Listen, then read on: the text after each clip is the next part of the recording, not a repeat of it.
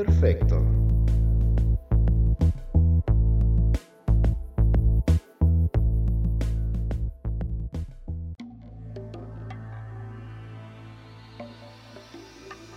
Hace poco, después de salir del cine, fui a comer con una amiga extranjera a un restaurante de esos del centro de Coyoacán, que son una extraña mezcla entre sport bar, con papas a la francesa y alitas, restaurante italiano y crepería. El lugar estaba concurrido, pero no a reventar, y en general el ambiente era agradable, aunque no se tratara del mejor lugar de la zona. En fin, que la comida transcurría de manera normal, entre pláticas sobre la película recién vista y eventos recientes en nuestra vida. En eso llega una pareja de jóvenes muy alegres ellos a sentarse en la mesa de nuestra izquierda. Ella, una chica alegre de pelo largo y alborotado sostenía con la mano izquierda un vasito de unicel de conocida cadena de cafés coyoacanenses. Él, un chico genérico de camisa de manga corta y sonrisa fácil, que se esforzaba por agradar a la chica del café. En eso, llega el encargado a decirles que no pueden introducir alimentos ni bebidas al lugar. Los chicos se voltean a ver de manera desconcertada y la chica amablemente le dice al encargado que no sea malo, que ya se lo va a terminar. El encargado insiste y los jóvenes logran que les entregue la carta sin sacarlos del lugar. Hasta ahí todo bien. Yo sigo en mi plática y los jóvenes de seguro ya se andaban mirando con ojos de borrego a medio morir cuando un mesero llega a decirles que no les pueden dar servicio porque esa mesa es de cuatro personas y no de dos. Los chicos se ríen nerviosos, el mesero se ríe nervioso, pero a la vez como diciendo, ¿En serio? ¿Nos vas a sacar por un café? Para no hacer el cuento largo, los jóvenes se van. Eso desencadenó una pequeña plática con mi acompañante respecto a lo ridículo de la situación. Pero aparte de esa plática, yo me pregunto, ¿de dónde salieron este tipo de reglas? ¿Cuál es la afectación que recibe el restaurante por un vaso desechable de café? ¿No le quieren dar publicidad a los jarochos de enfrente? ¿La gente dejará de ir porque hay personas consumiendo productos de otra cadena? les quita caché, consumirán menos y eso es malo para el negocio.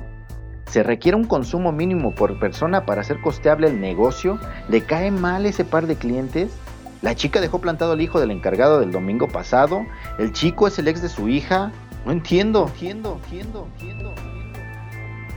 Este tipo de políticas son arcaicas y menos en estos tiempos en que afuera de cada negocio encontramos sendos letreros que anuncian una serie de elementos por los que no se discrimina la entrada a dicho establecimiento. Pero el que te prohíban la entrada y el servicio por traer alimentos o bebidas de otro local es de cierta manera una forma de discriminación.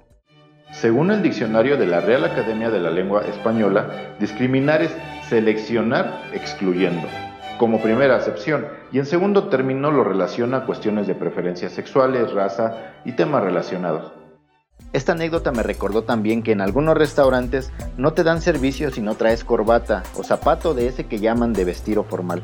Si te niegan el servicio por traer un café, no traer corbata, llegar en shorts o no cubrir una cuota de asientos es una forma de discriminar y eso lo encuentro francamente ridículo. Estoy seguro que estos jóvenes no regresarán a ese restaurante.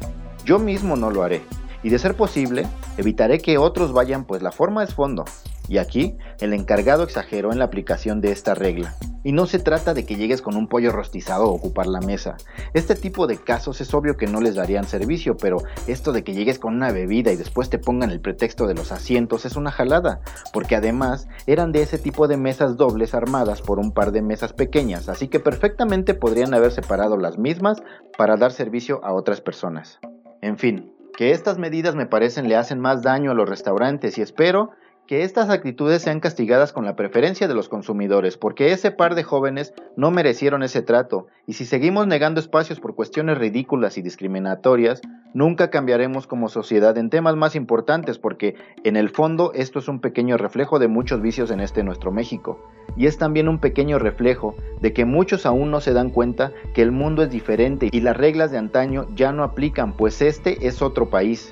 Y si, no, me, creen, simplemente vean el resultado de las pasadas elecciones, donde el viejo dinosaurio quedó medio muerto de la chinga que le pusieron por seguir pensando que esto es el México de 1990. Yo por eso llevo a mis citas a comer tacos. Ahí todos somos güeritos. Joven, joven, ¿me da dos campechanos por favor?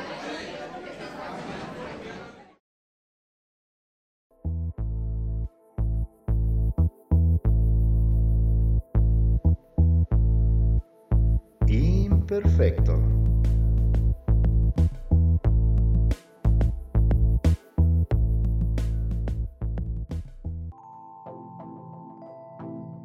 Este podcast es producido por Andador RD, con música original de Hugo Curi, guiones y voz de Carlos Neri.